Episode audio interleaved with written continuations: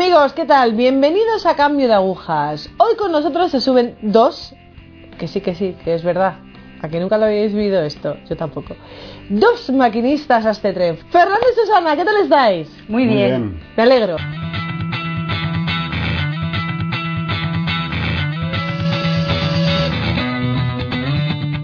Bueno, pues a ver. Mm, no sé si preguntaros en qué tipo de familia nacisteis. Si era católica, si no, si sí, si puede. Fernando.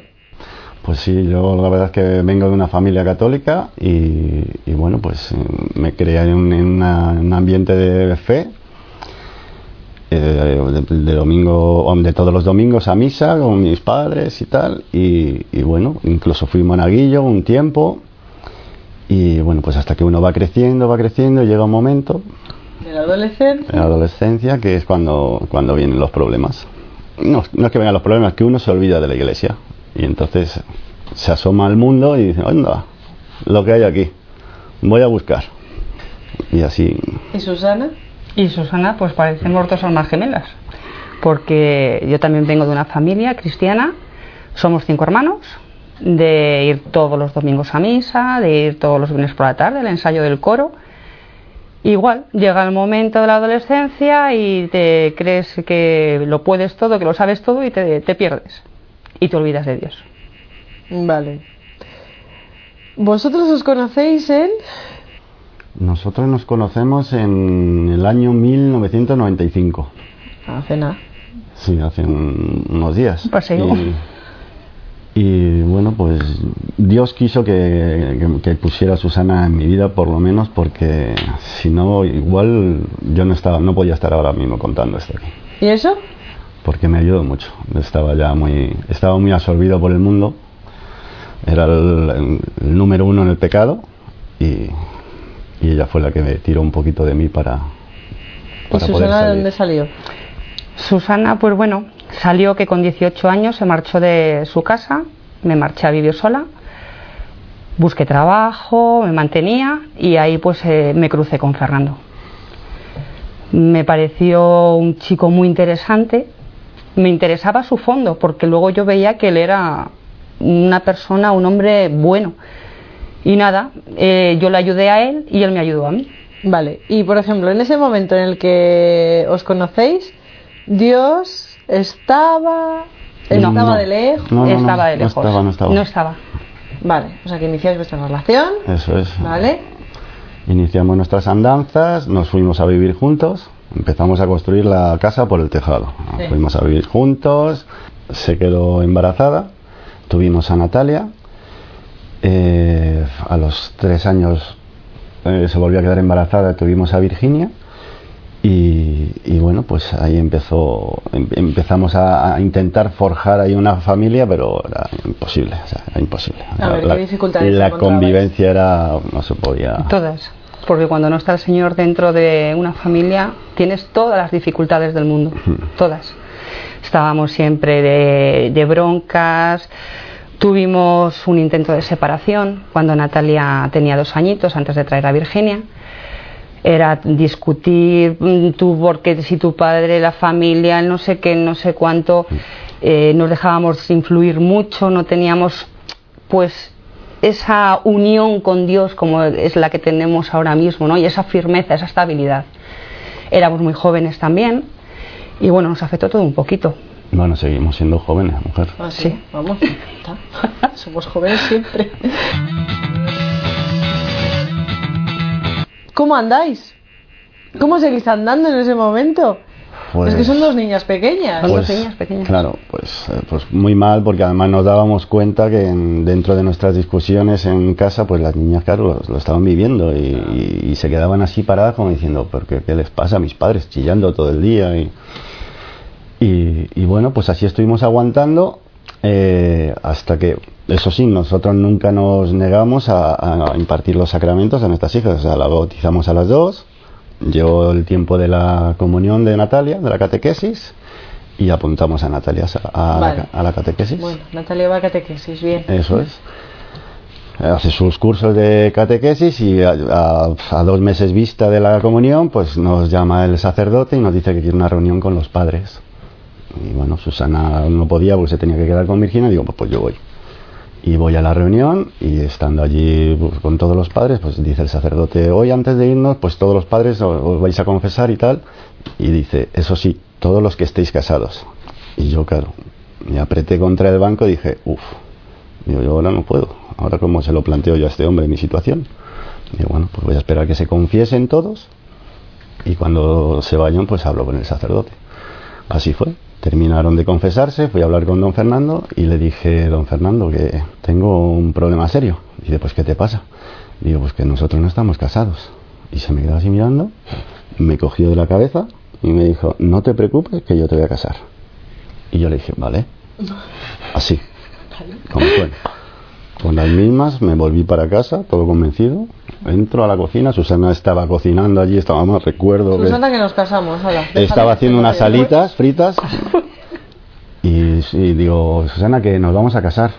Y claro, se me quedó así mirando, como diciendo, Yo me quedé. ¿y ¿este ha ido a la reunión o viene del bar o este qué le pasa? ¿Qué, qué ha pasado aquí Pues mi ahora? pregunta. Que sí, que sí, que me ha dicho Fernando que nos va a casar. Y ya, bueno, pues, nada, pues vale. Así. Nada, claro, es que ¿Ah, nosotros tampoco habíamos hablado de si. Y tampoco nos negábamos a no hacerlo. claro. Pero pues, te acomodas y van pasando los años, van pasando los años, van pasando los años. Eso es. Total, que en dos meses, pues prepara todo. Prepara el, el- ¿El qué? el cru- curso prematrimonial, Sí. vía express, todo. Y, y, na- y nada. A los dos meses y medio, el día que Natalia hizo la comunión, pues nosotros nos casamos. Sí es cierto que los dos, los dos, ¿Así fue? los dos, Así fue, los dos fue. últimos temas del cursillo mm, fue cuando nos invitó don Fernando. Nos invitó don Fernando, el párroco, a un grupo de oración de la renovación carismática y nos dijo, bueno, pues eh, os, os puedo quitar un par de, de lo que son los cursillos, dice, y bajáis y estáis aquí con el grupo de oración. Claro, nosotros no conocíamos la renovación carismática ni nada. Y nada, bajamos el primer sábado por la tarde, íbamos con las niñas. No, si mal no recuerdo, las niñas las dejamos en casa de mi suegra. Fuimos nosotros solos. Fuimos los dos solos y claro, nosotros cuando bajamos allí al grupo de la renovación carismática, nosotros entramos y vimos allí a todo el mundo alabando al Señor, cantando. Claro, nuestra reacción, digo, mi reacción, Fernando, esto es una secta, vámonos. Yo quería doblar la pared para adentro, yo apretaba pues, para atrás. Es que íbamos cada vez más para ¿esto atrás, más esto para qué atrás, es? más para Eh, atrás. claro. Y yo decía, esta gente está El loca. Santísimo expuesto allí, yo decía, Yo decía, no entiendo nada, pero es un sacerdote, ¿cómo nos puede traer aquí? Esto, esto. Yo estaba asustadísima. Y claro, yo recuerdo de llegar a la casa de mi suegra, recoger a las niñas y de decirle, ay Maite, te voy a contar lo que nos ha pasado. Hemos bajado abajo y era una capilla y digo, estaba todo el mundo cantando con las manos arriba y "Ah, bendito sea el Señor. Y yo decía, esta gente, claro, mi suegra empezó a reírse. Ay, chica, pero tú no conoces eh, la renovación carismática. Que sí, mujer, me apunte y me voy con vosotros.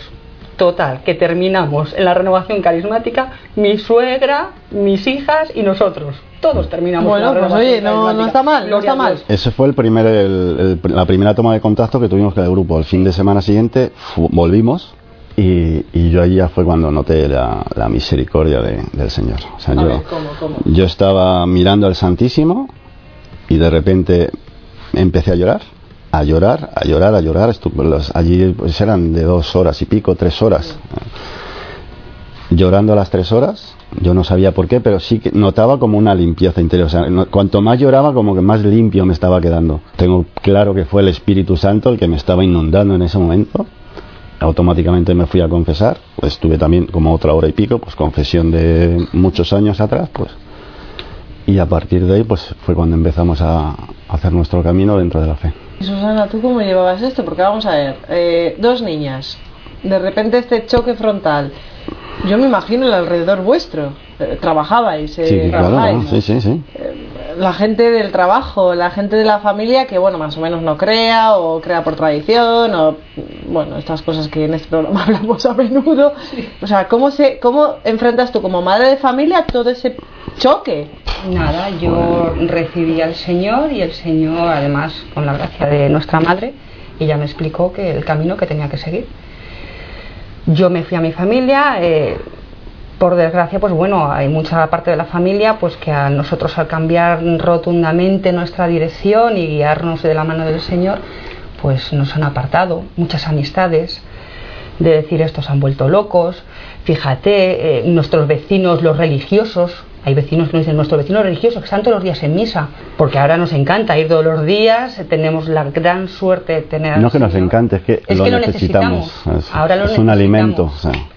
Igual que la Eucaristía efectivamente es lo que el nos estar con el Señor ese ratito de oración el compartir con él el apoyarte en él en darle gracias por todo lo que tienes por todo lo que te quita que también son enseñanzas con lo que te quita. Entonces nosotros nos sentamos y dijimos vamos a ver nuestra familia somos nosotros cuatro. Vamos si el Señor quiere esto no lo ha puesto así pues bendito sea el Señor que tenemos que sufrir de que hay amigos hay compañeros hay familiares que incluso nos han dejado hasta de hablar. Es doloroso, pero también nos ha regalado el Señor con muchísima gente buenísima y hermanos que hemos conocido. Vale, como estamos en cambio de agujas, ¿en qué manifestáis vosotros ese cambio? O sea, ¿cómo, cómo, cómo cambiáis vosotros pues frente a vuestras hijas, frente a la familia, frente al trabajo? Actitudes de vosotros que hayan cambiado, o sea, actitudes que pueda reconocer uno que pase por la calle y diga,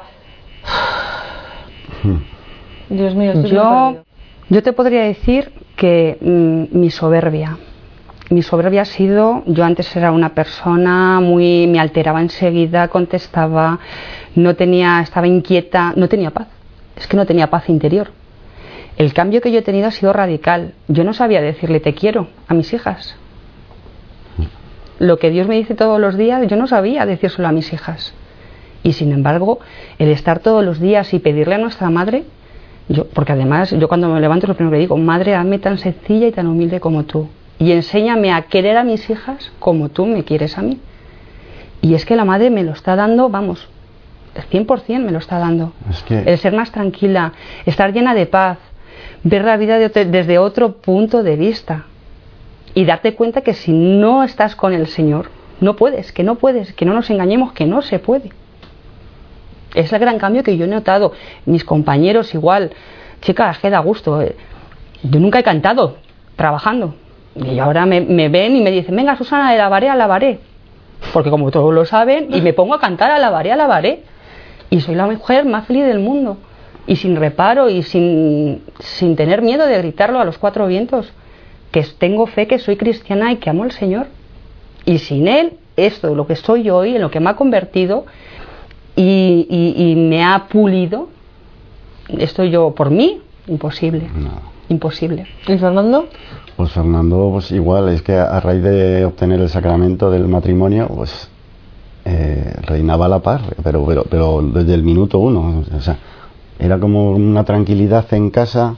Pusimos a Dios en el, en centro de nuestra familia y dijimos, vamos a continuar por aquí. Y, y, así hemos ido andando el camino y fenomenal y lo que haces eso es tratas de, intentar ayudar a gente que, ves que yo por ejemplo veo gente que, han estado en la misma situación en la que he estado yo metidos en, toda la pudedumbre y dices bueno esto pues vamos a intentar a ver si podemos salvar almas es que para eso estamos vale y ahora por ejemplo en la familia cambio en la familia, claro, porque a ver, vosotros a vuestra hija sí que la llevabais al preparatorio de comunión y demás, pero bueno, vosotros anteriormente a eso no hacíais nada en casa, o sea, ni, rezar por la noche cuando se acostaba, ni nada. Vale, pues vamos al cambio.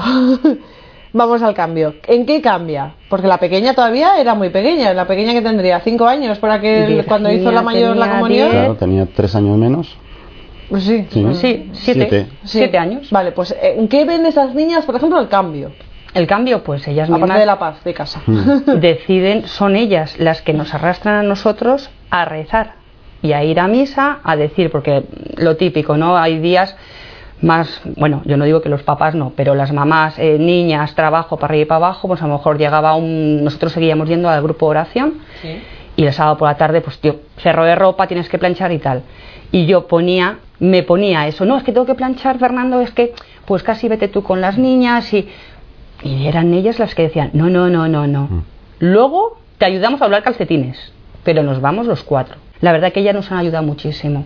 Porque, por ejemplo, ellas el rezo del Santo Rosario ya lo rezaban con mi suegra.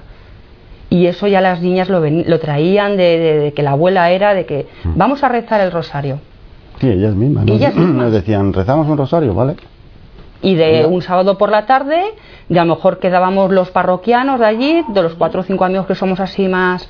Venga, oye, pues quedamos en casa y rezamos el rosario. Y juntábamos a todos los críos en el salón y rezábamos todos el rosario en casa.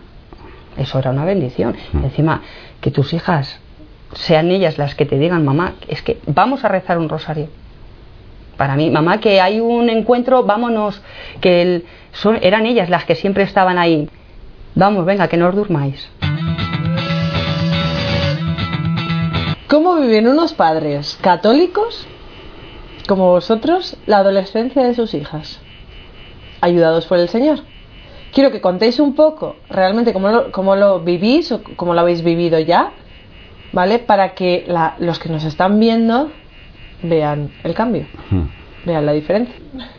Es que, es que en, nuestro caso no es porque sean nuestras No, hijas, es que pero es que han sido unas suerte. hijas muy buenas. Es que tenemos unas muy Y buenas. también como hemos estado aquí metidos en este ambiente, pues eh, incluso nos, nos íbamos juntos, nos bajamos a, pues, a, la, a la catedral, a Alcalá, íbamos a encuentros y tal, íbamos todos juntos, lo hacíamos todo en familia y entonces el ambiente era buenísimo y ellas pues apenas tampoco se, alguna vez han salido y tal, pero que con, con mucha prudencia. Nosotros sin decirles nada, ni marcarles tiempo, ni metas, ni nada. o sea, ellas con toda la paz del mundo salían, entraban. Yo recuerdo de Natalia, eh, pues la fiesta final de segundo de bachillerato, ya cuando acaban el curso.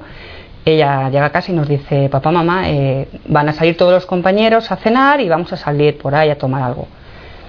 Yo nunca le he negado, ya eran 18 años, y le dije, sí, Natalia, tú sal. Y yo le advertí, Natalia, no sabes lo que hay fuera realmente porque tú eres una chica, has sido una niña que ha estado con nosotros siempre y lo que dice Fernando, hemos sido los cuatro que hemos tenido que quedarnos hasta las 3 o las 4 de la madrugada, hemos estado los cuatro juntos.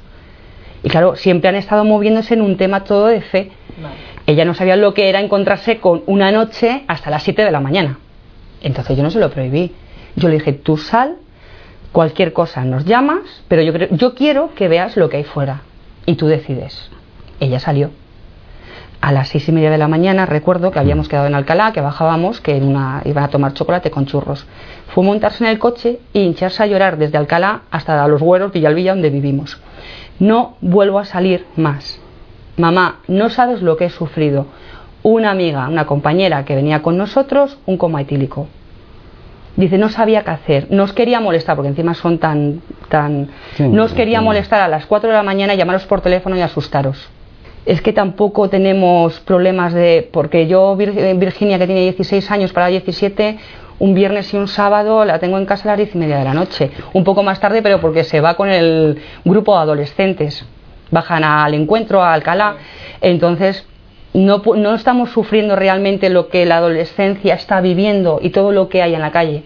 No, pero bueno, pero, pero, eh, sí que estáis reflejando el cambio. Claro. O sea, Sí, sí, bueno, bueno, tremendo. A Si ver, nosotros ellos han hubiéramos hecho el cambio- determinada educación, al final esa es. educación se, se manifiesta en la adolescencia. O sea que. Eso sí es cierto. A ver, tampoco vamos a decir que todos los. No. Porque aquí hemos tenido testimonios de una familia estupendísima, maravillosísima, como vosotros estáis diciendo, incluso Fernando, tu madre, tal, Sí. ¿sabes? Y luego, vale, nos perdemos en la adolescencia y montamos la de San sí, Quintín. sí, sí. Vale. Pero. Bueno, pero más o menos ellas lo han visto desde pequeñas y vosotros habéis seguido ahí firmemente. Eso Sí, es, nosotros sí. es. Yo a ella me decía, me quiero ir a casa de la prima a dormir un sábado, vale. Pero a las 9 de la mañana te recojo porque a las 11 tenemos misa. Y ella pertenece al coro de la iglesia. Y ya no es porque pertenezca al coro de la iglesia, es que tienes que ir, es el día del Señor. Y si tú te quieres ir a dormir a casa de la prima porque es verano y quiere bañarse, perfecto. Pero el domingo a las 11 hay que estar, hay que ir a ver al Señor. Y ella, yo he ido a casa de mi cuñado, he recogido a mi hija, hemos ido a misa. Y ella nunca me ha dicho, es que, ¿por qué tengo que ir todos los domingos a misa? O, no, no, al contrario.